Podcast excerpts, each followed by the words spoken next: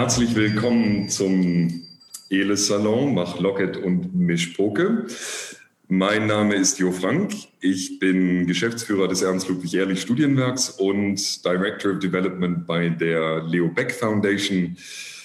Äh, während sich noch alle ein, auf, an und äh, zuschalten, darf ich ganz kurz zum Hintergrund unseres neuen Salons etwas sagen, bevor wir dann äh, ganz in das Thema ähm, heute einsteigen möchten. Ähm, Mach Locket und Mischpoke ist das Nachfolgeformat des Ernst-Ludwig-Ehrlich Studienwerks zu unserem von äh, Stefanie Hertle erdachten Format Abwarten und Tee trinken, bei dem wir in den ersten Wochen der Covid-19-Pandemie mit unseren Stipendiatinnen hier bei Facebook Live ins Gespräch gekommen sind. Und nachdem Abwarten und Tee trinken so wunderbar die Möglichkeiten des Austauschs des äh, Diskutierens, Streitens und auch gemeinsamen Lachens innerhalb der Elis-Familie gezeigt hat, haben wir uns entschlossen, das Format in ein regelmäßiges Format zu verwandeln. Ähm, und hier Freundinnen, Stipendiatinnen, MitarbeiterInnen, FörderInnen des Ernst-Ludwig-Ehrlich-Studienwerks äh, in regelmäßigen Abständen einzuladen, um gemeinsam aktuelle Themen zu reflektieren.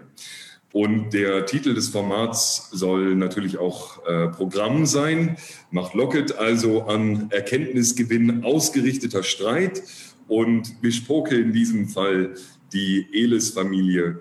Äh, wo kann man schließlich äh, besser und intensiver streiten als in der Familie?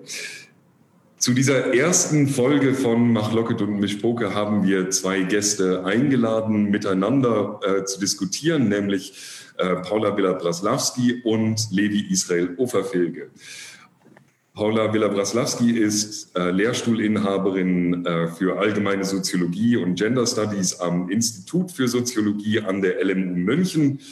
Paula äh, Villa-Braslawski lehrt und forscht zu soziologischer Theorie und Geschlechtersoziologie arbeitet empirisch zu den Themen Körpersoziologie, Elternschaft, Care, ähm, Cultural Studies und Gender and Science. Ähm, Paula hat elf Bücher publiziert, zuletzt erschienen gemeinsam mit Sabine Haag.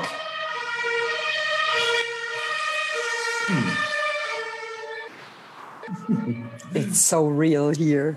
Das, das ist sehr nah. Ähm, also wir, das Elishaus liegt ja nicht nur zwischen äh, Gericht und Gefängnis, also wo wir sozusagen auch äh, von der auch uns selbst verorten in so manchen Zusammenhängen, sondern auch in der Nähe eines äh, Krankenhauses.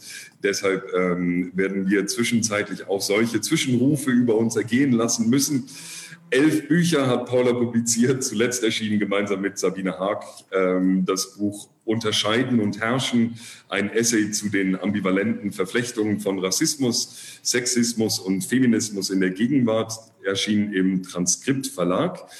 Sie ist unter anderem äh, gewähltes Mitglied im Vorstand der Deutschen Gesellschaft für Soziologie und für unseren Kontext hier natürlich besonders wichtig, Paula Villa-Braslawski ist Vertrauensdozentin bei ELIS. Levi Israel Uferfilge hat jüdische Studien und Jiddistik in Düsseldorf studiert, seine Studien mit einem BA und zwei MAs abgeschlossen. Ähm, seit 2018 ist er Leiter des jüdischen Schulbereichs und Leiter der jüdischen Erziehungs- äh, des jüdischen Erziehungswesens am äh, jüdischen Gymnasium in München und wissenschaftlich befasst sich Levi Israel Uferfilge unter anderem mit der Entwicklung und dem Wesen der Halacha, mit Geschlechtlichkeit und Sexualität sowie Erziehung im, Judentum. Im Judentum. Demnächst erscheint sein Buch Nicht ohne meine Kippa, mein Alltag in Deutschland zwischen Klischees und Antisemitismus im Tropenverlag. Und Levi ist ähm, natürlich ein ehemaliger äh, des Ernst-Ludwig-Ehrlich-Studienwerks. Liebe Paula, lieber Levi, schön, dass ihr da seid. Ganz herzlichen Dank. Es ist ein bisschen aufregend, super hier zu sein. Ähm, wir möchten heute gemeinsam miteinander und vor allem äh, dann aber auch mit Ihnen und euch, die uns zuhören und schauen, heute über jüdische Perspektiven auf Care sprechen. Und wir haben folgendes Format uns für die nächste Stunde ausgedacht. Zunächst werden Paula und Levi jeweils ein kurzes Eingangsstatement geben. Und dann möchten wir miteinander ins Gespräch kommen. Und da sind Sie und seid ihr dann besonders gefragt. Wir sammeln Kommentare und Fragen aus dem Live-Feed. Und ich stelle sie dann mit Nennung der Namen derjenigen, die sie formuliert haben, an unsere Gäste. Aber das soll dann auch äh, für die Präliminarier genügen und wir können loslegen. Ich zitiere, ohne Care geht nichts, nicht mal Leben. Care umfasst alle Tätigkeiten der Betreuung und Pflege des Lebendigen, egal ob bezahlt oder nicht. Care meint die Ansprechbarkeit für und Hinwendung zu den Bedürfnissen lebendiger Wesen, ob Pflanze, Kind, kranker Nachbar, man selbst, die alternden Eltern oder Hund, Katze, Maus. Care ist Quelle von Lebenssinn, von Anerkennung und Glück. Paula, das kommt mir bekannt vor. Deine Worte und das darfst du dir gleich wieder zuspielen äh, mit der äh, Vorfreude und Bitte äh, um dein Eingangsstatement. Jo, ganz, ganz herzlichen Dank. Ähm, danke auch für, diese, äh, für dieses Zitat. Du hast quasi alles Wesentliche vorweggenommen damit. Also auch nochmal ganz herzlichen Dank an Elis für dieses super Format hier und für die Einladung und dafür uns hier zusammengebracht zu haben. Ich freue mich riesig, auch insbesondere auf die Diskussion.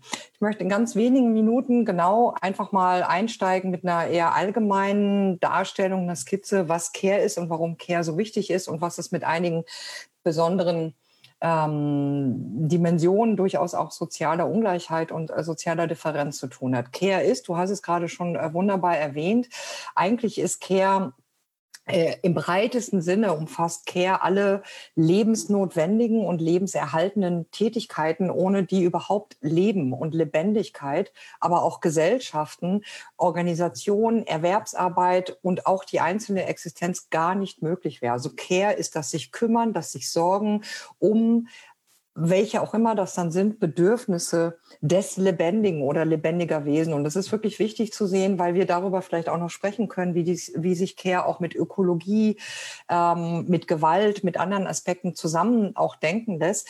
Also ähm, es geht wirklich um auch alle möglichen Lebewesen, die Care bedürfen. Üblicherweise denken wir an Menschen und üblicherweise denken wir an Kinder und Kranke und Alte, weil wir denken, das sind die, die besonders viel oder überhaupt nur Pflege, Sorge, Kümmern benötigen. Und das ist, ist richtig, klar. Es gibt äh, Menschen, die vielleicht mehr als andere äh, Care benötigen. Aber mir ist es enorm wichtig, ähm, auch für die politische Diskussion und auch für eine Ethik äh, und auch für ähm, die Frage, wie halten wir es mit Care, darüber nachzudenken und auch zu sehen, dass alle Menschen immer Care benötigen. Es sind nicht nur die Kinder, nicht nur die alten Menschen, nicht nur die Kranken, nicht nur die, die gerade irgendwie impaired sind, sondern wir alle benötigen Care, ja, weil wir alle ähm, Bedürfnisse haben nach Nähe, nach Essen, nach Schlafen, nach Erholung, nach ähm, Wellbeing, also uns sozusagen hinreichend gut zu fühlen, gesund zu sein,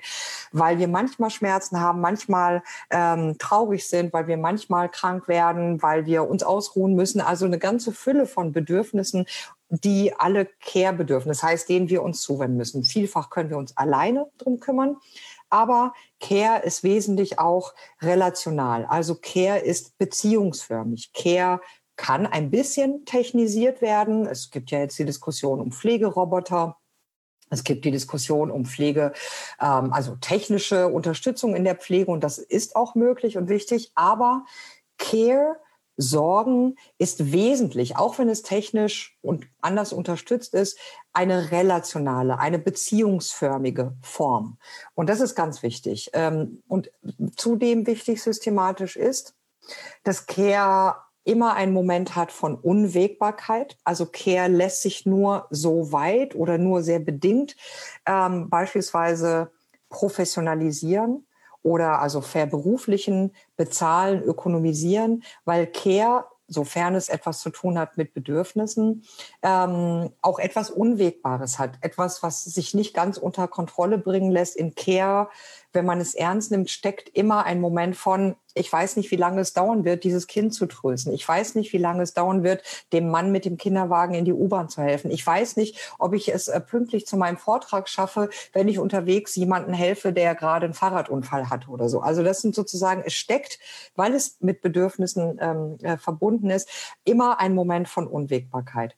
Und das wiederum ist sehr wichtig, wenn wir darüber nachdenken, wie Gesellschaften Care organisieren, weil klar, ähm, diese Beziehungsförmigkeit, diese Bedürfnisorientierung knirscht mit einem kapitalistischen Wirtschaftssystem, das auf eine bestimmte Form von Rationalität orientiert ist, auf Mehrwertgenerierung, auf Planbarkeit, ähm, auf Profitorientierung. Und das geht mit Care immer nur schwer oder nur ein Stück weit zusammen. Wir sehen das ganz besonders ähm, an den Situationen etwa in Krankenhäusern, in Pflegeeinrichtungen, in Heimen, wo eben, wenn ökonomisiert geführt und gemanagt und gedacht wird, dass sozusagen äh, Care bedroht ist davon. Dann gibt es zu wenig Zeit, dann gibt es zu wenig Geld, dann gibt es zu wenig, aber vor allem auch ähm, ja, Raum für diese Bedürfnisse. Da müssen alle rennen ähm, und ähm, die Bedürfnisse sozusagen des Cares kommen dann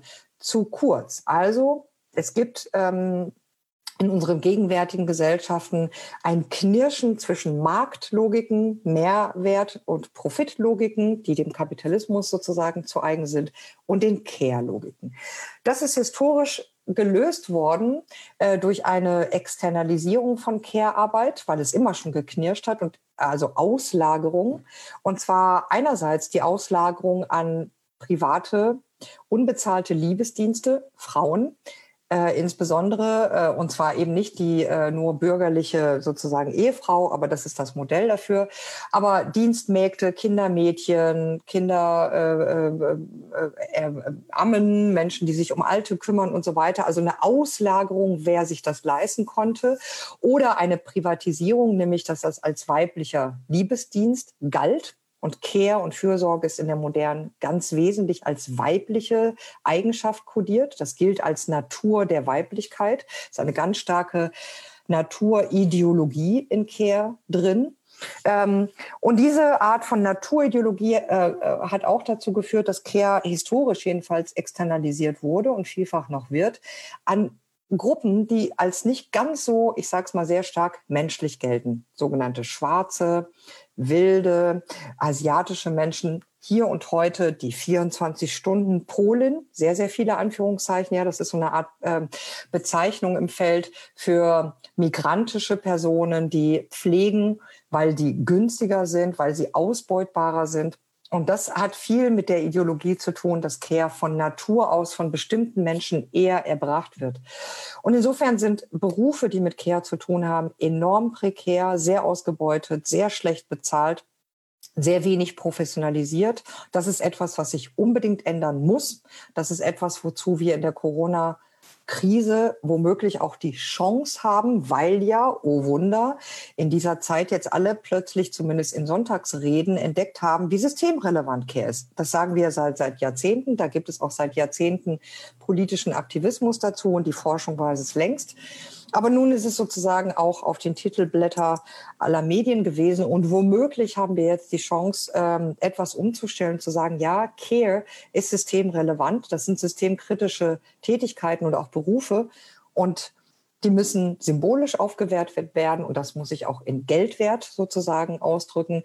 Da muss sozusagen viel mehr Wertschätzung, viel mehr Zeit, viel mehr Geld, viel mehr Ressourcen, viel mehr Anerkennung in diese Bereiche reingehen. Und ähm, ich glaube, dabei belasse ich es und über andere Details können wir dann womöglich im Anschluss noch sprechen. Super, ganz herzlichen Dank. Äh, da türmen sich auch gleich die Rückfragen, aber bevor wir zu denen kommen, Levi, würde ich dich bitten, einfach den Stab an dieser Stelle zu übernehmen. Und ich bin gespannt, was du äh, noch zu unserem äh, Thema zu sagen hast. Ähm, danke, danke auch, dass das hier möglich ist. Ähm, ich freue mich auch. Ähm, Paul und ich ähm, kamen ja früh mit einer Gesprächsidee an Elis heran und man war da von vornherein sehr angetan und ich bin sehr froh, dass die Technik ähm, das jetzt mittlerweile zulässt. Ähm, zum soziologischen Blick auf Care ist äh, nun mein Blick, vor allem ein judaistischer Blick ähm, darauf. Und da stellt sich natürlich direkt die erste Frage, was soll Care im Judentum sein? Ähm, man kann auf jeden Fall sagen, dass Care-Tätigkeiten sehr bedeutend und wichtig sind im Judentum. Ähm, aber es gibt dann von vornherein so ein gewisses Übersetzungsproblem oder Übertragbarkeitsproblem. Äh, was will ich nämlich für eine genaue Vokabel finden, was Care im Judentum sein soll? Wir haben da nicht die Möglichkeit einer eins zu eins Übersetzung. Man kann nicht sagen, Chesed ähm, ist das, was man mit Care meint, also das was man zu Deutsch oft übersetzt mit der liebenden Güte oder der güten, gütigen Liebe. Äh, man hat da keinen so wirklich griffigen deutschen Begriff. Ähm, will man sagen, dass es äh, Gmilut Chassadim sind, ähm, Liebesdienste oder soll es etwa einfach Stakar sein, ähm, Wohltätigkeit, all das greift es nicht wirklich. Ähm, da brauchen wir eigentlich eine Summe an verschiedenen jüdischen ähm, Konzepten und Prinzipien, die ähm, dann das abbilden, was wir ähm, mit Care meinen ähm, heute im Diskurs. Ähm, umgekehrt ist es so, wenn man nach Care schaut, in der Judaistik findet man ähm, auch ein sehr verknapptes Bild. Man findet dann typischerweise nur Auseinandersetzungen mit Medizin und Pflege oder aber mit Seelsorge ähm, und andere Bereiche von Care, ähm, etwa ähm, vieles, was sich um das häusliche, die häusliche Reproduktion, die häusliche Ermöglichung von ähm, Arbeit, von weiterer Arbeit, von Freizeit, von allem erdenklich Möglichen, vom Leben selbst. Ähm, das finden wir tatsächlich da sehr wenig. Also da ist ähm, oftmals ähm, wirklich der Fokus sehr eng gefasst. Ähm, äh, um jetzt also verschiedene Prinzipien heranzunehmen, um Care abzubilden, hat man einerseits sicherlich sehr grobe ähm, Konzepte wie Chinuch, Erziehung, was ähm, auf jeden Fall mit zum Care-Bereich gehört, ähm, oder Bikur Cholim, das, äh, der Krankenbesuch, ähm, oder aber sehr spezifische Dinge, die auf jeden Fall auch Care sind. Im Judentum, so etwas wie ähm, Hachnasat, ähm, Kala, das ähm, Einkleiden ähm, der Braut, was meint ähm, das Einkleiden bedürftiger Frauen, ähm, das Ausstatten von Bräuten, damit sie verheiratet werden können. Das ist auch etwas, was Care ähm, wäre im Judentum. Ähm, um also da irgendwie einen gemeinsamen Nenner zu finden, ist es wirklich nicht schwierig. Ich selbst schlage immer gerne vor, dein talmudisches Prinzip heranzuziehen von Kol Yisrael, Arevim, Sebase, jeder im Volk, alle im Volk Israel sind füreinander verantwortlich.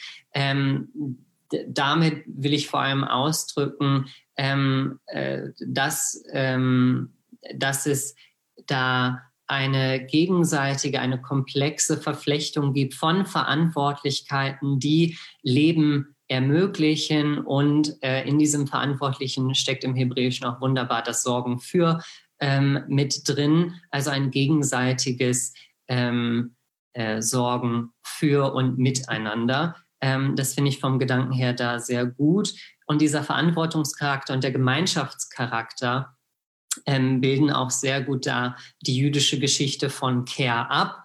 Ähm, da, nur um da ähm, nur ganz wenig anzureißen, ähm, kann man sich natürlich ähm, einerseits die jüdische Familiengeschichte ähm, als Gemeinschaft von Care anschauen oder aber die jüdische Gemeinschaft in einem größeren Sinne in der Familie sicherlich sehr klassische Rollenverteilungsmuster, wer für Care-Arbeit zuständig ist ähm, äh, einerseits formalisiert ähm, in der Halacha, formalisiert auch in der Liturgie. Eshet Chayil, das Lied der tüchtigen Frau, umschreibt ganz wunderbar die Kehrtätigkeiten der idealisierten jüdischen Frau und natürlich auch ähm, ganz jenseits von der Halacha ähm, bis heute auch das popkulturelle Verständnis etwa der jiddischen Mamme ähm, mit all ihren Care-Tätigkeiten und Care-Aufgaben ähm, haben wir ähm, ein sehr klassisches Rollenmuster, sicherlich beim Vater und beim Mann mit einigen überraschenden Care-Aufgaben, die man so in anderen Kulturen vielleicht nicht finden mag. Ähm, Und in der Gemeinschaft aber selbst haben wir ein ganz starkes äh, Verständnis sehr früh, dass ähm, Care etwas ist, was in der größeren Gemeinschaft organisiert werden muss, voneinander, miteinander, füreinander.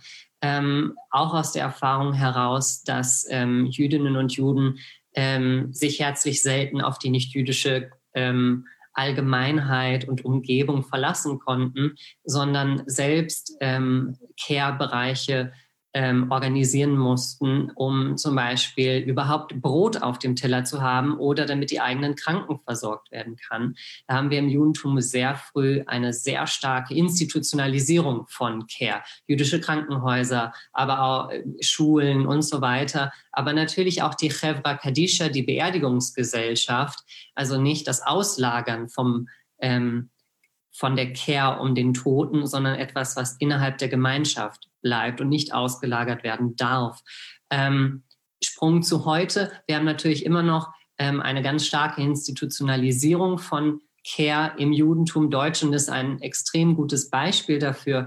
Die Gemeinden leisten sehr viel an Care-Tätigkeiten, die in vielen anderen ähm, Ländern in jüdischen Gemeinschaften eher privat organisiert wären. Ähm, und wir haben natürlich übergeordnete Organisationen wie die ZWSC, ZWST, die Zentralwohlfahrtsstelle, die viel ähm, für uns an Care übernimmt. Ähm, in der Corona-Situation jetzt gerade ähm, sieht man, dass es ähm, tatsächlich von einem äh, großen Vorteil ist, wenn es eine hohe Institutionalisierung der Care-Arbeit im Judentum äh, gibt. Deutschland ist da sicherlich ein ganz gutes Beispiel dafür. Mexiko wäre ein anderes. Ähm, darüber können wir sicherlich auch noch reden. Ähm, und wir sehen ähm, auf der anderen Seite in vielen Ländern jetzt Care-Krisen in den jüdischen Gemeinden, ob das Großbritannien, Israel, Frankreich, die USA sind, ähm, in denen die Gemeinden ähm, ganz, ganz große Care-Schwierigkeiten ähm, haben. Sicherlich medial am präsentesten ähm, die allgemeine Krise, aber auch die Care-Krise der charedischen, also der sogenannten ultraorthodoxen Gemeinden. So viel von mir erst einmal. Gut, dann haben wir ein, äh, sehr, ähm, ein sehr breites Feld eröffnet. Das ist immer schön. Wir äh, freuen uns ja immer sozusagen über äh, möglichst viel Komplexität. Vielen Dank euch beiden schon einmal so weit. Ähm, ich würde, glaube ich, mit versuchen, mit so drei Feldern ganz grob äh, loszulegen und dann schauen wir mal, äh, wie weit wir darüber hinaus noch kommen. Also diese drei Felder äh, würde ich erstmal sehen als Care-Arbeit und ähm, Anerkennungsfragen, um das mal so einigermaßen provokativ dahinzustellen, Anerkennungsfragen, äh, dann vielleicht Care und Corona und dann zuletzt nochmal Care und ähm, und dezidiert jüdische Gemeinden. Ähm, das sind, da gibt es, glaube ich, viele äh, Überschneidungen, aber doch auch einiges, was wir einfach mal so ein bisschen separieren können. Ähm, Paula, ich würde gern äh, bei dir anfangen, tatsächlich mit dieser Frage, ähm, was Anerkennung angeht. Also CARE ist, äh, wie der UN-Frauenbericht äh, Fortschritt des Weltfrauenberichts 2016 äh, gesagt hat, die Arbeit, die, Zitat, alle anderen Arbeiten ermöglicht. Äh, Zitat Ende.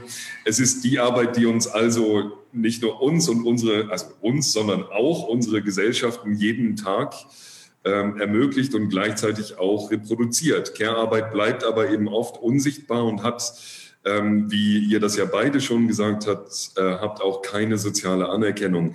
Dabei äh, zeigen auch ähm, aktuelle Zahlen, dass knapp zwei Drittel aller Arbeitsstunden in der äh, in Deutschland entlohnte und, und unentlohnte Care-Arbeit sind. Ähm, warum wird die Sorgearbeit auch in Deutschland denn so unterschätzt? Also das sozusagen die Frage ist, ähm, ihr habt beide festgestellt, dass sie unterschätzt wird, was aber und da auch sehr differenziert, aber nochmal einfach nur die Frage, warum wird sie unterschätzt und warum fehlt ihr sowohl gesellschaftlich als auch wirtschaftliche Anerkennung? Ähm, und gibt es denn überhaupt die Möglichkeit einer Verbesserung dieses Zustandes durch klassische Lobbyarbeit beispielsweise? Ja, ist eine total gute Frage. Ähm, und ich glaube, es gibt mehrere und miteinander zusammenhängende Antworten darauf und die alle sozusagen darin dann münden, dass das so ist, wie es jetzt ist. Und äh, Levi hat sehr zu Recht ja auch von Care-Krise gesprochen, die wir ja auch tatsächlich haben.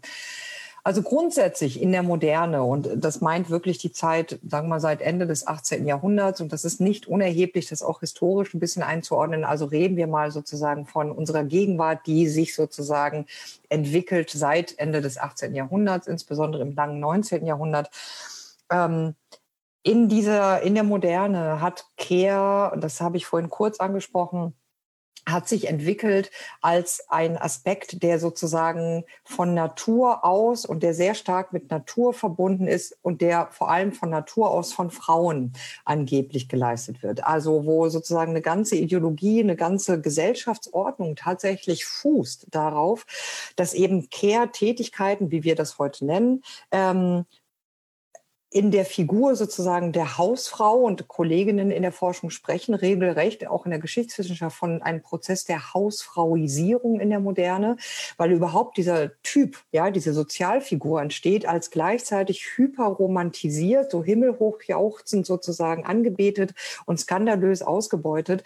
Und das ist, geht zusammen mit der Entwicklung der bürgerlichen, der kapitalistischen Gesellschaft, in der Arbeit einerseits, Produktion mit Marx gesprochen und Wiederherstellung von Arbeitskraft, Reproduktion, Care andererseits völlig getrennt werden. Und das geht äh, gemeinsam mit Trennung wie privat-öffentlich, äh, Haus außerhäuslich, weiblich, männlich, äh, Arbeit, Nichtarbeit und so weiter. Eine ganze Fülle von weiteren Dichotomien, immer ganz idealtypisch, kleben sich sozusagen an diese Unterscheidung von Arbeit, Nichtarbeit oder ähm, Produktion, Reproduktion. Und all das, was mit äh, Reproduktion, mit Care zu tun hat, wird im Laufe der Geschichte dann äh, total naturalisiert. Äh, es gilt die Annahme, Wesen mit Gebärmutter sozusagen sind automatisch mütterlich, sind automatisch, wie Max Planck Ende des 19. Jahrhunderts wirklich O-Ton formuliert hat. Äh, die Natur hat sozusagen den Frauen den Beruf der Hausfrau äh, vorgegeben. Also diese Idee einer sozusagen von Natur aus gegebenen ähm, einem Schicksal, einer Befähigung und aber auch einer sozusagen Verpflichtung zu Care. Die Idee, dass das der Kern der Weiblichkeit ist. Ähm, oder der Kern von Naturvölkern, viele Anführungszeichen. Ähm, also das Care etwas ist, was mit Natur zu tun hat und nicht mit gesellschaftlicher Praxis oder mit Arbeit, ähm, die bestimmt die Moderne sehr wesentlich. Und alle Berufe, die daraus entstanden sind, ja, gehen wir ins 20. Jahrhundert. Und daran ist die erste Frauenbewegung maßgeblich beteiligt, ja, die das ja auch eingefordert und entwickelt hat, auch durchaus in ihren jüdischen Traditionen, haben gesagt, okay, Frauen sollen arbeiten, Frauen sollen auch unabhängig sein. Und was können sie am besten? Haushaltsnahe Berufe. Erzieherin, Pflegerin, Kindergärtnerin, vielleicht noch Ärztin. Also all diese Berufe, die heute in, dieser, ähm, in diesem Bereich von Care auch angesiedelt sind, sind nach wie vor wesentlich weibliche Berufe und werden fast überwiegend oder ausschließlich, nicht fast überwiegend, sondern fast ausschließlich von Frauen auch geleistet. Ja, also es gibt kaum Männer im Erzieherberuf, kaum Männer in der Pflege und so weiter. Ähm, und sind entsprechend auch stark unterbezahlt, ausgebeutet, hochprekär, weil sie immer noch gelten als etwas, was Frauen nebenher teilzeitmäßig für eine Phase ihres Lebens mal so machen, vor allem, weil ihnen das Herz überfließt vor Nächstenliebe. Ähm, und da brauchen sie gar nicht so viel Geld. Ja, also mal verkürzt gesagt. Wie wir das ändern könnten? Dadurch, dass wir auf allen Ebenen, in allen Dimensionen erstens klar machen, Deswegen habe ich das so betont. Care ist nicht etwas, was nur Babys und alte Menschen eine Zeit lang brauchen, sondern wir alle immer. Und zweitens, ähm, es braucht eine deutliche sozusagen Aufwertung dieser Berufe und dieser Tätigkeiten. Das muss sich in der Bezahlung niederschlagen, das muss sich in den Arbeitsbedingungen niederschlagen, das muss sich aber auch niederschlagen in einem Wandel hin dazu, dass wir alle im Leben Phasen und Momente brauchen, in denen wir Care auch ausüben wollen, mehr als in anderen Phasen. Und dass das, letzter Satz, eine große Quelle von Sinn und Glück ist. Nicht nur Arbeit, nicht nur Ausbeutung, nicht nur äh, leider notwendig, sondern Care zu geben und zu empfangen ist wirklich die Realisierung unserer menschlichen Natur und ist wirklich eine, eine Quelle von, von Glück und von Sinn. Und wenn wir das sozusagen als Basis nehmen, können daraus ganz andere Formen der auch der, der Politik ähm, folgen. Okay, ähm, vielen Dank. Da schließt sich äh, gleich eine äh, erste Frage von, äh, von einem unserer Stipendiaten, nämlich Gil aus äh, dem äh, Kommentarfeld bei Facebook eigentlich ganz gut an. Und äh, Livi, ich komme äh, gleich zu dir, aber ich würde da äh, gerade bei dem letzten Punkt, nämlich der Frage der Anerkennung, hat äh, Gil hier seine, äh, seine Frage, nämlich erstens äh, die Frage nach ähm, eurer Einstellung zu äh, Wages for Housework, äh, die es, so schreibt er, seit den 1970er Jahren ähm, als ähm, Bewegung in Anführungszeichen gibt. Und ähm, dann äh, sozusagen als zweite Frage, aber da sozusagen in einer ganz ähnlichen, ähm, auf der ganz ähnlichen Ebene angesiedelt, äh, fragt er über das bedingungslose Grundeinkommen, ob das ähm, vielleicht eine Lösung wäre. Ähm, beides natürlich interessant, weil äh, sozusagen beides gleich ähm, äh, gleich sozusagen auf äh, kapitalistische Antwortschemata dann äh, gleich äh, sozusagen rekurriert. Also ist sozusagen im Kapitalismus dann die, äh, das Heil für Care letztlich zu finden? Das finde ich eine ganz interessante Frage. Aber es gibt, sind diese zwei, erstmal diese zwei ganz konkreten Sachen, wie ihr dazu steht. Levi, magst du direkt auch was dazu sagen? Bedingungsloses Grundeinkommen und Lohn für Hausarbeit oder? Ähm, ja, gerne. Also vielleicht zum bedingungslosen Grundeinkommen. Ähm, äh, tatsächlich ist eines der höchsten Prinzipien im Judentum, was die ähm, Hilfe und die Unterstützung für andere angeht, ähm, zu sagen, es geht nicht darum, jemandem eine Summe X zu geben oder das in, in Sachwerten dieses oder jenes zu geben, ähm, sondern ähm, ähm, nicht nur frei, sondern auch ziemlich äh, explizit nach Maimonides Rambam äh, zu sagen, die beste Hilfe für einen Menschen ist es, ähm, ihm zu helfen, sich selbst zu helfen. Ähm, ob das nun ein, ähm, wie sagt man auf, wie sagt man auf Deutsch, ein Interest-Free Loan, ein, ein ähm, zinsloses Darlehen Dankeschön. Äh, ob es nun das ist oder ob es wirklich die Möglichkeit ist, da ähm, Menschen ähm, Stabilität zu geben, Hilfe zu geben. bedingungsloses Grundeinkommen wäre natürlich ähm, eine gute Möglichkeit, ähm, einige äh, finanzielle Sorgen ähm, Menschen zu nehmen. Ähm, ich äh, könnte mir durchaus vorstellen, dass das etwas äh, gewesen wäre, womit an ähm, Maimonides des 21. Jahrhunderts ähm, ähm, äh, durchaus äh, viel hätte anfangen können als Idee, auch um eben äh, diejenigen Dinge auf die Art und Weise zu entlohnen, die wir bisher nicht entlohnen. Ja, also ich äh, bin durchaus, äh, sagen wir mal, eine äh, distanzierte Sympathisantin des bedingungslosen Grundeinkommens. Finde das eine, also ich glaube im Moment die bestmögliche Idee, wie Jo ja auch sagte, sozusagen innerhalb einer kapitalistischen Logik, ähm, die wir haben. Ich äh, kann aber gar nicht so viel dazu sagen im Sinne von den Details dann. Und da liegt auch die Tücke in den Details. Also deswegen bin ich da so ein bisschen zurückhaltend, da zu sagen, yeah, das ist die Lösung.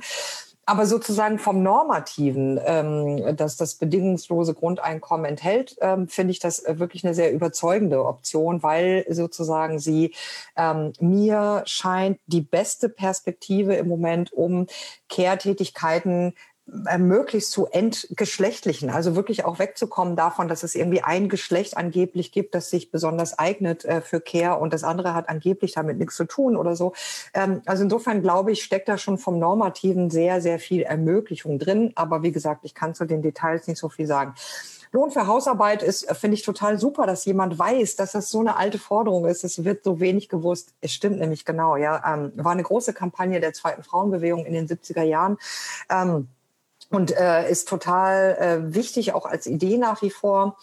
Ich glaube nur, ich meine, die Frage ist wie immer, wie sich das konkret realisiert. Und ich möchte nur an der Stelle noch mal ein bisschen meine Skepsis zum Ausdruck bringen oder wichtig da, äh, Bescheid mir darauf hinzuweisen. Dass Care nur bedingt entlohnbar ist. Weil die Frage ist, Lohn für Hausarbeit, super, aber wie, wie berechnen wir? Also konkret, mit welcher Berechnungsgrundlage sagen wir, ein anstrengendes Kind, das um drei Uhr morgens bespaßt werden muss, ein Baby, kriege ich dafür mehr Stundenlohn als für ein einfaches Kind, das schon elf Jahre ist und super durchschläft und so. Also, in, also das, das zeigt sozusagen das Problem der Monetarisierung von Care. Äh, Monetarisierung, Ökonomisierung und Care gehen sehr schlecht zusammen. Und deswegen bräuchte es, wenn wir über Lohn für Hausarbeit nachdenken ähm, und für Care-Tätigkeiten, braucht es ähm, sehr, ein sehr präzises, genaues Nachdenken darüber, in welcher Form wir das sozusagen verrechnen und entlohnen können.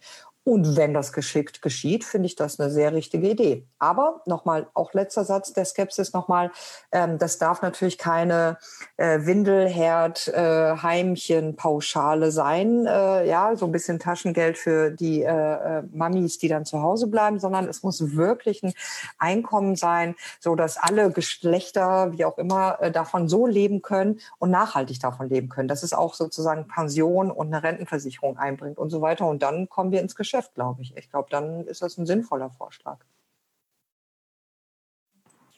Okay, ich schaue noch gerade. Also wir haben hier äh, mehrere Fragen, äh, die jetzt auch noch per E-Mail dann eintreffen. Äh, vielleicht können wir aber den einen Kanal beibehalten, sonst, ähm, äh, sonst bereue ich es noch mehr, dass ich meine Brille mal wieder äh, zu Hause vergesse. ähm, Kann dir eine leihen vielleicht? ähm, ich Lili, ich würde dich gerne nochmal ähm, noch was, äh, was fragen, vielleicht auch mit so einer, äh, mit, äh, so einem, mit so einer leichten Spitze vielleicht. Ähm, wir und, aber es geht auch in die, in, die, ähm, in, die, in die Richtung, die Paula auch gerade nochmal thematisiert hatte, in der Frage von ähm, Geschlechterverhältnissen und auch der Frage der Verteilung von Lasten. Also du hast sehr schön ähm, skizziert, wie das Judentum ähm, sozusagen äh, Care insgesamt äh, prinzipiell bewertet. Und ähm, als du ähm, oder in Vorbereitung auf äh, unser Gespräch jetzt und äh, nochmal, als du gesprochen hast, musste ich äh, immer wieder an äh, Bertha Pappenheim denken, die, äh, nach der wir ja auch eines unserer äh, Stipendien äh, benannt haben. Also für diejenigen, die Bertha Pappenheim nicht kennen, ähm, erstens Schande. genau. Buh. Äh, zweitens, äh, nee, aber Bert, Bertha Pappenheim, also ähm, die erste Vorsitzende des Jüdischen Frauenbundes, aber sowas auch, wenn man jetzt sozusagen aus in dieser Diskussion äh, sprechen kann, so etwas wie eine Care-Ikone, die äh, Kindergärten gegründet hat, Erziehungsheime, Bildungsstätten und so weiter, aber sehr tief verwurzelt war im orthodoxen Judentum ähm, die ihrerseits aber äh, schon 1900, äh, 1907 ähm, bei der ersten Delegiertentagung des Jüdischen Frauenbundes äh, sagte, Zitat, vor dem jüdischen Gesetz ist die Frau kein Individuum, keine Persönlichkeit, nur als Geschlechtswesen wird sie äh, beurteilt und anerkannt. Ähm, Zitat Ende, dieses Geschlechtswesen ist dann sozusagen nochmal erweitert ähm, ist also nicht äh, näher äh, definiert. Ich musste dann natürlich auch an deine Auslegung von Geschlechtswesen denken, Paula. Ähm, aber äh, mich würde da doch nochmal interessieren, also du hast sehr schön das Prinzip sozusagen ähm, äh, dargestellt. Aber schon 1907 ähm, stellt also Bertha Pappenheim große Lücken zwischen den Prinzipien und äh, der Realität fest. Ähm, und mich würde einfach nochmal deine Perspektive, vielleicht auch aus der ganz praktischen Erfahrung, die du machst ähm, in deiner Arbeit, äh, inwieweit du siehst, dass diese Lücke äh, zwischen Prinzipien und dann äh, gelebter, gelebten Prinzipien, ähm, ob die geschlossen, ob die wahrgenommen wird, ob es auch vielleicht sozusagen jüdische Vorschläge zum Schließen einer solchen Lücke gibt oder ob wir äh, da einfach wie so oft feststellen müssen, äh, dass Probleme, äh, die in der nicht-jüdischen Gesellschaft vorhanden sind, äh, sich innerhalb jüdischer Gemeinschaft und jüdischer Gemeinden ähm, ohne allzu große Unterschiede sich einfach spiegeln. So, das war jetzt eine sehr dahingeholperte Frage, äh, Levi, aber ich äh, weiß, du bist noch mitgekommen und freue mich jetzt auf deine weniger holprige Antwort. Weniger holprig, mal schauen. Ähm, äh, Also ich finde, ich glaube, zum Grundverständnis muss ich vorausschicken, dass ähm, natürlich die, die Währung, in der ähm, Care-Arbeit ähm, bezahlt wird, im Judentum nicht Geld ist. Ähm, äh, man tut das aus ähm, der Verpflichtung daraus. All diese Care-Dinge sind formalisiert in Form von Mitzvot, in Form von Pflichten und deren ähm, genauen ähm, Auslegungen, ähm, wie sie zu verstehen sind und ab wann man eine Pflicht wirklich erfüllt hat. Und wir erfüllen diese Pflichten, ähm, weil ähm, wir sie aus Dankbarkeit äh, einerseits tun, dass wir überhaupt existieren dürfen und wir tun sie aus Verpflichtung gegenüber Gott und gegenüber unseren Mitmenschen. Das heißt also, die Sache mit ähm, und dafür kann dieses oder jenes verlangt werden, kommt sehr wenig vor tatsächlich in der Literatur, ähm, wenn es um bestimmte Positionen geht. Ähm, und da geht es meistens dann tatsächlich um männliche Positionen wie den Rabbiner oder wie den Hauslehrer. Dann geht es darum, dass der halt irgendwie über die Runden kommen soll. Ähm, also das waren tatsächlich auch lange Zeit in der jüdischen Geschichte prekäre Berufe. Ähm, das hat sich mit so einem gewissen Personalnotstand im 20. und 21. Jahrhundert aufgebessert ähm, in vielen Ländern, in Deutschland unter anderem auch. Ähm, aber in vielen Bereichen ging es nie darum, ähm, dass Dinge finanziert werden. Bei der Chevra Kadisha macht man mit aus der Verpflichtung gegenüber dem verstorbenen Mitmenschen. Es ist gar nicht vorgesehen, dass es dafür eine monetäre Kompensation ähm, geben müsste. Ähm, und ähm, so ähm, war bei sehr vielen Care-Tätigkeiten, die dann institutionalisiert wurden, unter anderem auch durch Bertha Pappenheim ähm, und durch äh, viele Generationen von Frauen vorher tatsächlich, ähm, gibt es viele Dinge, die gegründet wurden von Frauen, ähm, äh, bei denen ähm, gar nicht daran zu denken gewesen wäre, dass diese Dinge finanziert werden, weil einfach erwartet wurde, dass das eben ähm, ehrenamtlich bestellt wurde. Allerdings treffen diese Ehrenämter sehr häufig auf Frauen zu oder aber wenn Institutionalisierung ähm, stattfand mit bezahlten Berufen, wie etwa in jüdischen Krankenhäusern, jüdischen Waisenhäusern, dann sehen wir ähm, sehr viel an Personal oder hauptsächlich ist das Personal weiblich und äh, prekär beschäftigt, schlecht finanziert und der Leiter ähm, ist dann häufig männlich. Ähm, das äh, haben wir sehr, sehr häufig. Ähm, äh, dass sich das so herausgebildet hat, ist sicherlich auch einfach ein Abbild der nicht-jüdischen Umgebung. Da findet man das ganz häufig ähm, auch so. Ähm, die Krankenschwestern sind alle weiblich und der Arzt ist männlich. Ähm, da bildet das Judentum äußere Verhältnisse auf jeden Fall ab. Ähm, in bestimmten Bereichen ähm, haben wir eine sehr starke männliche Dominanz und trotzdem ähm, prekäre Finanzierung auch ähm, bis heute. Da kann man das Schulwesen zum Beispiel nehmen. Das Schulwesen etwa in charedischen Kreisen ist ähm, überhaupt nicht lukrativ ähm, und trotzdem etwas, ähm, was äh, sehr männlich bestellt ist, was auch natürlich in vielen charedischen Kreisen damit verbunden ist, dass Frauen nicht unterrichten sollten ähm, oder dürfen vielmehr. Ähm, vieles, ähm, was man macht an Care-Tätigkeit, macht man, wie man auf Jiddisch so sagen würde, ähm, Fardimatseve für den Grabstein. Das heißt, auf dem Grabstein, ähm, also das ist dann äh, schon recht sarkastisch, ähm, oder zynisch. Auf dem Grabstein mag dann vielleicht oben ähm, eingraviert sein das Symbol der Puschke, also der Stakar-Box, der Box für äh, als Symbol für die Wohltätigkeit, ähm, äh, die man äh, Zeit seines Lebens an den Tag gelegt hat. Ähm, oder aber da mag ein wunderbarer Sermon stehen, was man alles Großartiges getan hat für seine Mitmenschen, ob das im familiären Kontext ist oder aber für die allgemeine jüdische äh, Gesellschaft. Ähm, aber es ist eben etwas, was schön klingt und hohe Anerkennung ähm, erhält, aber trotzdem ähm, nicht finanziell gut ausgestattet ist. Ähm, Levi, vielen Dank. Ich würde ähm, Also wir sind äh, nicht zuletzt aufgrund der Zeit immer wieder zum so Rumhopsen äh, angehalten. Deshalb hopse ich jetzt nochmal, aber ich ähm, äh, und würde äh, gerne diesen, also diesen riesigen Bereich Corona, äh, der sich äh, Corona und Care thematisieren. Aber ich würde gerne mit einer ganz kleinen Frage anfangen ähm, und dabei gleich versuchen, transparent zu sein in der Fragestellung dass es mir auch darum geht, die Frage einfach nur zu stellen. Eine ganz kurze Antwort äh, reicht auch. Ich habe danach noch eine Frage, wo ich sozusagen genuines Interesse an der Beantwortung habe. Also die ersten äh, Studien ähm, zu, äh, das ist der Zusammenhang zwischen äh, Corona und äh, Wissenschaft. Ähm, und zwar zeigen eben jetzt die ersten, äh, die ersten Studien, dass natürlich Frauen den Großteil der Last der äh, die durch die Corona-Pandemie auf Familien fällt, äh, dass Frauen diese Last, diesen Großteil der Last tragen. Und es betrifft natürlich auch NachwuchswissenschaftlerInnen sowie äh, unsere Stipendiatinnen. Und ähm, genau, Corona bedroht die Karrieren junger Forscherinnen, äh, titelte jüngst die äh, FAZ.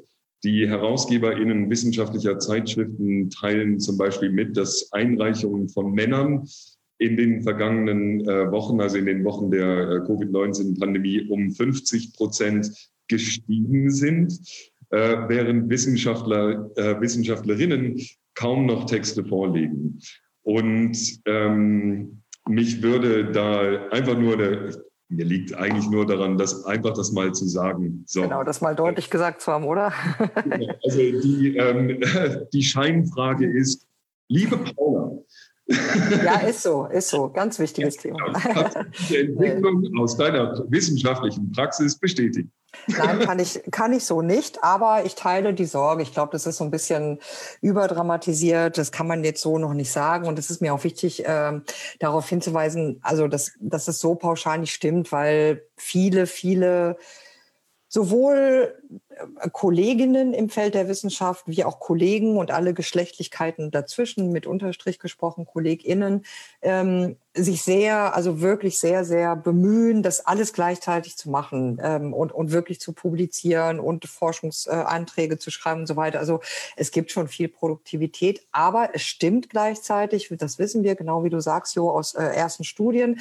Ja, es sind eben auch im Feld der Wissenschaft vor allem die Mütter, ähm, vor allem ähm, betroffen, die sozusagen jetzt, und da greift wieder so ein Automatismus von Natur aus irgendwie so, ähm, die, vor allem die Mütter, die dann im Homeoffice auch äh, die, das Homeschooling und das Home alles sozusagen mit den Kindern und vielleicht äh, anderen zu pflegenden oder so zu kümmernden Menschen übernehmen. Auch da gilt, offenbar haben Väter weniger Kinder als die Mütter und offenbar haben männliche Wissenschaftler weniger Sorge mit der Sorge als andere Geschlechter. Also es ist irgendwie mysteriös, aber es ähm, vollzieht sich immer wieder so. Und es ist etwas, auf das wir alle besonders achten müssen. Und ich kann da auch nur an die Stiftungen, wie auch Edles und viele andere appellieren, von denen ich weiß, dass sie sich gerade da auch äh, Gedanken machen systematisch, wie die Stiftungen, wie StipendiengeberInnen, wie die DFG, wie Forschungsförderung, wie Karrierewege, wie Universitäten das auch wirklich jetzt gerade systematisch adressieren können, dass da Menschen mit Care-Verpflichtungen und Care-Aufgaben in dieser Corona-Phase, dass ihnen da keine Nachteile entstehen. Denn es ist ja ganz wichtig, wir brauchen diese Care-Tätigkeiten. Also es bringt jetzt auch nichts, etwa jungen Wissenschaftlerinnen zu sagen, lass das mal, kümmere dich nicht, publizier mal. Ja, das ist ja unmenschlich. Also es braucht eher ein Umdenken der Wissenschaft und der Wissenschaftsförderung und der Universität und der ganzen Einrichtung, um allen die Möglichkeit ähm, an Care zu ermöglichen und äh, zu geben und da, äh, dafür zu sorgen, dass niemand daraus Nachteile entstehen. Ähm, danke. Ich würde, ähm, äh, genau, du sagtest gerade, wir brauchen Care und ähm, das ist aber sozusagen in der, in der Praxis wieder äh, wieder hochproblematisch. Ähm, und da würde mich äh, nochmal eure jeweilige Perspektive interessieren, wenn man den Zusammenhang von ähm, Care, Class und Gender gemeinsam nimmt. Ähm, wenn man äh, also sieht, dass in, ähm, äh, in vergleichsweise, nicht mal vergleichsweise, sondern in wohlhabenden Ländern wie in Deutschland ähm, Care gerne äh, von äh, Ober- und Mittelschicht äh, weitergereicht wird. Ähm, Putzfrauen, Haushälterinnen, Kindermädchen, in der Regel alle weiblich, äh, werden an, angeheuert, oft gerade von Arbeitsmigrantinnen, die überwiegend schlecht bezahlt werden. Und das wird eben in dieser äh, Zeit der Pandemie ähm, verstärken sich die Benachteiligungen durch Geschlecht und Migrationshintergrund dann gegenseitig und fallen auch noch stärker ins, ins Gewicht.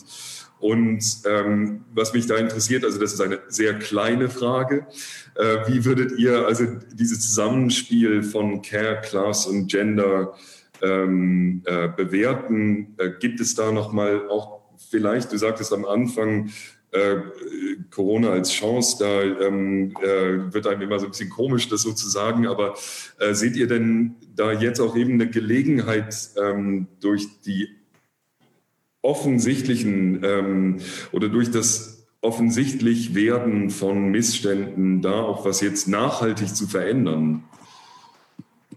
Klar, also es, ähm, es äh, gibt einiges, was jetzt ähm, freigelegt wird. Also nur um ähm, die Verschränkung von zwei Dingen äh, zu nehmen, von äh, Care und Class, ähm, ist ähm, kann ja nicht unter den Tisch gefallen lassen, dass wir ähm, etwa auch im jüdischen Kontext unterschiedliche Schichten haben und die unterschiedlich stark nun betroffen sind ähm, von äh, einer Care-Krise allgemein äh, und schon vor der Corona-Krise. Ähm, Stichwort ähm, völlig prekär lebende charedische Familien, bei denen eine Mutter ähm, sechs oder acht oder zehn Kinder hat und gleichzeitig noch einen Job haben soll ähm, und man in äh, schlechten Verhältnissen lebt, zum Teil, wie gesagt, ich will nicht sagen, dass alle charedischen Familien so sind. Ich kenne viele Beispiele, die auch gar nicht so sind.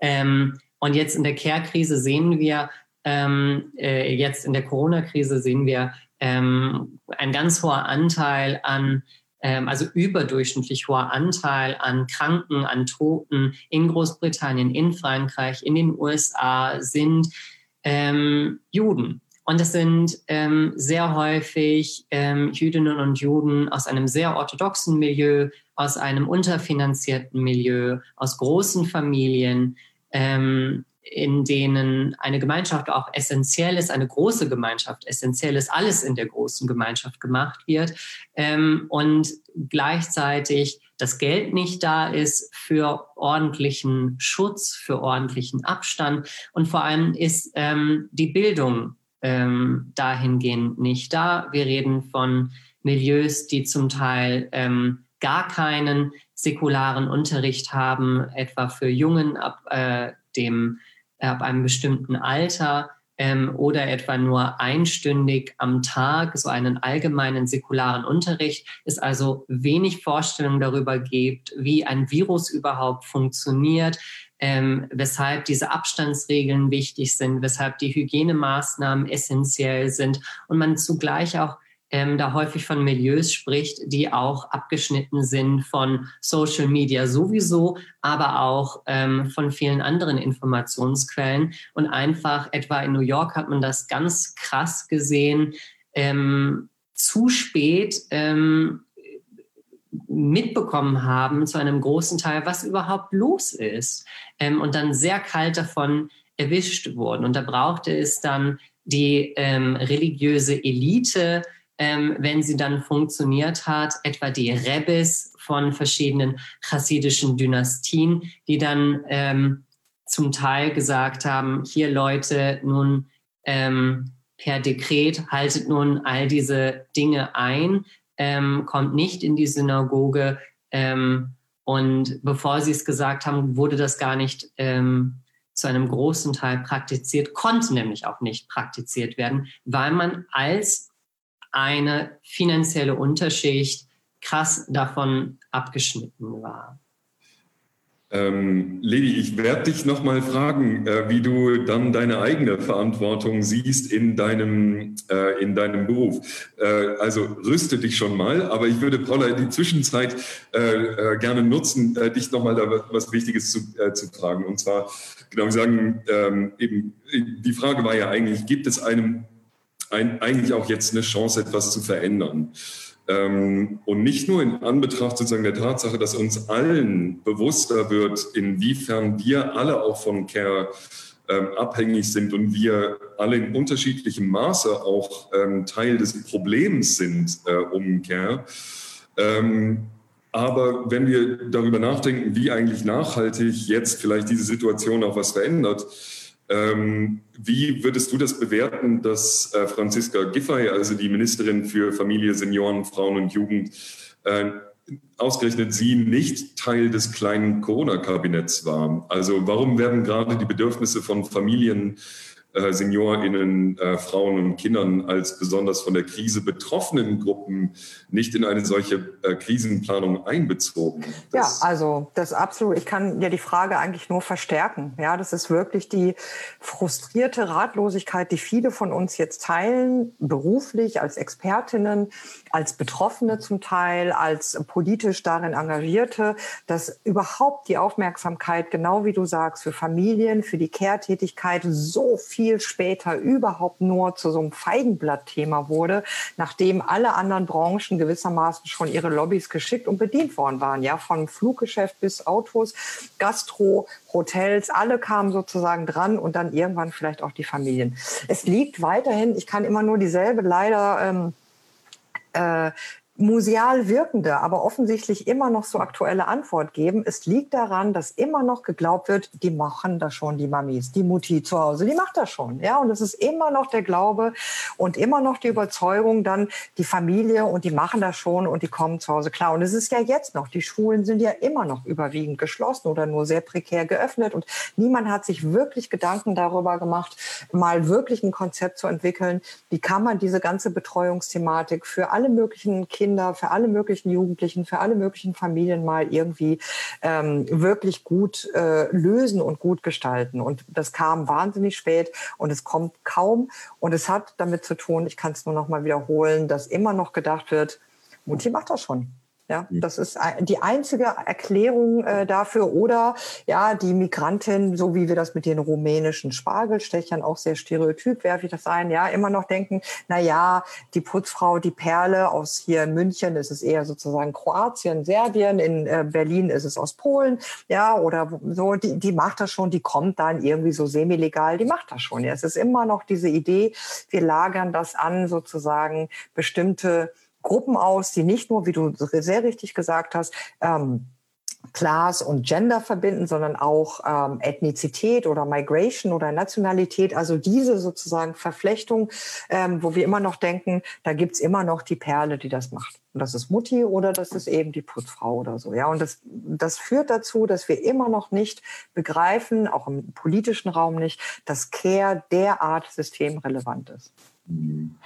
Das ist eigentlich eine ganz schöne äh, Überleitung zu der äh, Frage, die inzwischen auch äh, äh Rachel äh, bei Facebook in einer ganz ähnlichen Art viel eloquenter äh, stellt, als ich sie stellen würde. Aber ich kürze sie trotzdem der Zeit halber ab.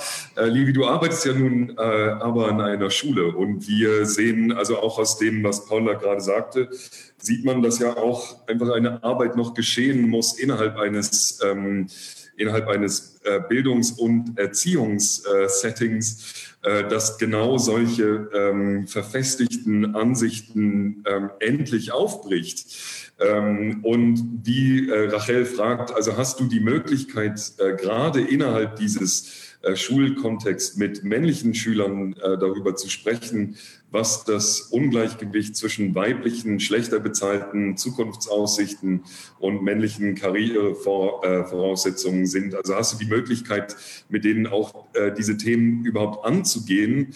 Oder kannst du dir, ähm, oder kannst du dir ein Format vorstellen, ähm, in dem du äh, diese Fragen auch adressieren könntest? Ähm, also ja, das geschieht schon. Ähm, es ist tatsächlich auch ähm, ein, ein, ein beliebtes Thema äh, bei Schülerinnen und Schülern. Tatsächlich, wenn ich da etwa an meine achte Klasse denke, da gibt es ein großes ähm, Gerechtigkeits- und Ungerechtigkeitsbewusstsein, was das angeht. Ähm, Religionsunterricht eignet sich ganz gut äh, für dieses Thema. Ähm, äh, wenn äh, Bayern irgendwie äh, ordentlich institutionalisiert das Fach ähm, so wie oder Politik hätte und nicht so ganz randständig ziemlich spät käme, dann wäre das natürlich auch etwas. Ähm, nein, aber wir sprechen natürlich da ähm, auch äh, im Religionsunterricht äh, von einer jüdischen Perspektive auf das Thema. Ähm, es ist etwas, was die Schülerinnen und Schüler jetzt auch ähm, ziemlich hautnah erleben. Ähm, sie sehen auch, wie etwa ähm, speziell ihre Mütter belastet werden zu Hause. Sie sehen nun, wie sie ähm, da ähm, die Quadratur des Kreises schaffen müssen. Sie sehen auch, wenn wir Unterricht machen und es gibt mehrere Geschwister, die Unterricht machen müssen, dann gibt es zwei Tablets und zwei Tablets in der Familie ist dann schon viel und das wird herumgereicht und wer ist typischerweise die letzte Person, die das Tablet für die eigene Arbeit bekommt? Es ist die Mutter, die das dann macht, wenn die anderen im Bett sind. Ähm, eine Ungerechtigkeit, die auch Schüler von mir ähm, beobachtet haben und sich dann gefragt haben, was kann man denn da machen? Was kann man machen? Ähm, na, das gerechter verteilen. Und dann geschieht das auch. Ähm, ich sehe bei uns an der Schule, ähm, eine gewisse privilegierte Situation, dass wir iPads haben. Wir sind eine Schule mit iPads und deswegen hatten wir da einen ziemlichen technologischen Vorsprung und einen Organisationsvorsprung. Ähm, ich sehe, wie das Kollegium sich zerreißt, um ähm, nicht nur einfach guten Unterricht ähm, aus der Ferne zu machen, sondern auch da ähm, die Familien ein Stück weit zu entlasten und den Unterricht so zu gestalten, ähm, dass ähm, man nicht zu arg die Hilfe ähm, der Eltern noch extra braucht oder der sonstigen Familienmitglieder. Ähm, und was das jüdische Team angeht, ähm, äh, ist, ist, versucht man auch irgendwie da ähm, als da religiös in die Bresche zu springen. man merkt nämlich in dieser Krise nämlich, wie unhäuslich eigentlich jüdisches Leben in Deutschland ist, wie viel in der Gemeinde passiert und wie wenig eigentlich zu Hause passiert. Und der Sederabend zu Pessach war da so ein absolutes Krisenereignis. Ähm, äh, nicht einfach äh, bei Schülerinnen und Schülern von mir, sondern von vielen Menschen, die auf mich zukamen und sagten, Levi, ich muss zum ersten Mal in meinem Leben selber einen Zederabend zu Hause machen. Ich habe keine Ahnung, wie das funktioniert. Ich habe ein schlechtes Gewissen. Ich bin planlos. Wie soll das funktionieren? Ähm, da sehen wir so gewisse Leerstellen, die man jetzt auch, äh, finde ich, äh, gerade auch als Lehrer aus dem jüdischen Bereich ähm, mithelfen sollte zu füllen. Ich hoffe, damit habe ich ein bisschen die Frage beantwortet. Hast du, danke dir. Ähm, das äh, Gebimmel im Hintergrund äh, zeigt äh, nicht nur äh, die äh, Dominanzkultur an, sondern auch, dass äh, jetzt 18 Uhr ist und unsere Stunde, ähm, unsere Stunde vorbei ist und trotzdem so viele Fragen noch da sind. Aber Paula, vielleicht darf ich dir eine letzte Frage stellen. Ähm, und zwar dieses Anfangszitat ähm, Care ist Quelle von Lebenssinn, von Anerkennung und Glück. Diese allerletzte Zeile. Ähm, ich muss sagen, dass sie mich auch äh, nach, diesen, ähm, nach diesen jetzt acht Wochen äh, doch nochmal sehr stutzig gemacht hat als äh, Vater zweier Kinder, die ich also sozusagen in, ähm, äh, in äh, in einem 50-50-Modell erziehe, ähm, äh, habe ich gedacht, oh weia, also Lebenssinn, Anerkennung und Glück. Ähm, äh, Jetzt reicht es aber auch, oder? äh, ist vor allem Arbeit. Ja. Aber, ähm, aber daran dann eben doch auch nochmal gemerkt, äh, eben da vielleicht auch nochmal äh, selbstkritisch gemerkt, ähm, dass die Bewertung von Care ja nicht nur eben eine ist, die sich die Ausdruck findet durch, ähm, durch äh, Entlohnungen beispielsweise, sondern auch eine Frage tatsächlich von innerer Haltung zu Care. Und nachdem wir über Möglichkeiten gesprochen haben, wie wir eigentlich Care auch sozusagen in einem gesellschaftlichen Umfeld stärker Anerkennung äh, zukommen lassen könnten, würde mich da einfach nochmal deine Perspektive interessieren. Wie können wir eigentlich selbst unsere Haltung äh, zu Care nochmal verändern? Nicht als ja. Gesellschaft, sondern als Individuen. Na, ich, also tolle Frage und danke auch dafür, weil ich würde das auch gar nicht trennen. Ich glaube, dass, aber ich bin halt Soziologin, was soll ich sagen? Ja, dass sozusagen die individuelle Haltung und die gesellschaftliche sehr ineinander verschränkt sind und einander bedingen wechselseitig. Aber tatsächlich auf der individuellen Ebene gesprochen, finde ich das eine total wichtige Frage und ich glaube, ich kann mir vorstellen, was du auch meinst. Also ähm, das ist nämlich auch wahnsinnig anstrengend und es gibt aber auch gleichzeitig etwas darin, was wirklich großes Glück oder eine, eine, eine ganz spezielle Qualität hat. Also auch wenn wir uns streiten oder entnervt sind, aber auch etwas zurückbekommen im Kontext von Care, ob das die Partnerschaft ist, ob das die Kinder sind, ob das das flüchtige Erlebnis ist mit jemandem, dem wir helfen auf der Straße, also an ganz vielen Stellen.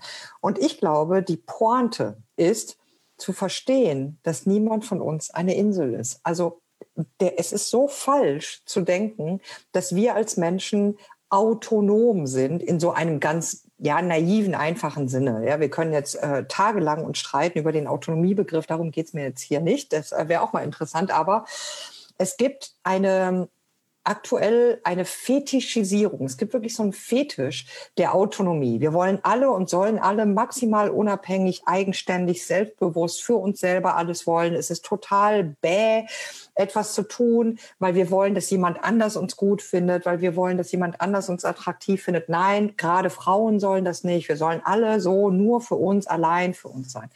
Und das ist ein unmenschliches Bild ist einfach falsch. Wir sind so nicht als Menschen. Unsere Natur tatsächlich ist es, sozial zu sein. Wir brauchen einander. Wir brauchen einander, um zu überleben. Und wir brauchen einander, um ein gutes Leben zu führen. Und ich glaube, die Pointe, wenn du fragst nach der Haltung, die aber auch politisch relevant sein muss und kann und sollte, meine ich, wie aber auch im individuellen, in einer individuellen Ethik, ist immer, sich zu orientieren daran, dass wir eben keine ja, Inseln sind, keine autonomen Wesen, die da alleine vor sich hin leben und möglichst alle anderen ausblenden und dann sind wir frei, sondern dass wir voneinander abhängig sind. Wir hängen voneinander ab, wir sind einander ausgeliefert. Ja, das ist so von Levinas, auch in der jüdischen Ethik ein ganz wichtiger Moment. Wir könnten einander Gewalt antun, aber wir können es auch lassen und wir sind dazu befähigt, wie auch sozusagen verdammt gleichermaßen, ähm, voneinander abhängig zu sein. Und daraus ergibt sich eine so universale wie vielleicht auch jüdische, ich weiß es nicht, ethische Haltung, die auch individuell total relevant ist.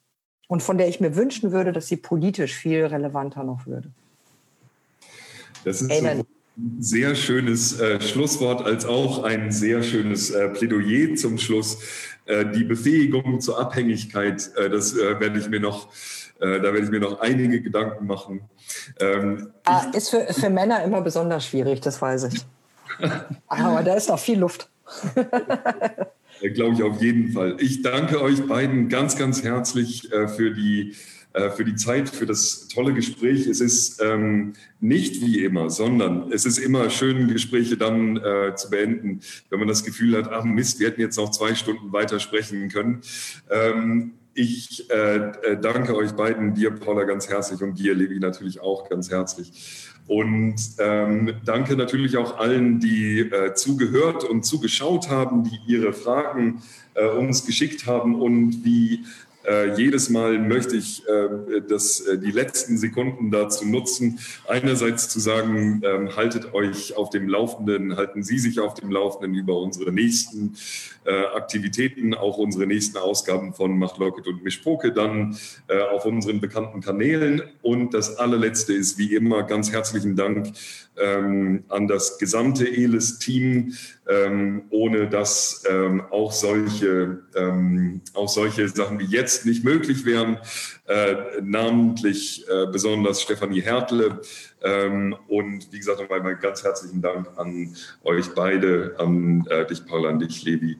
Und äh, ich hoffe, wir sehen uns alle bald wieder. In echt vor allem. Ähm, das wäre ja echt mal wieder schön. Und ja, auch von mir super großen Dank. War mir eine Ehre und eine Freude. Toll. Ja, vielen, vielen Dank.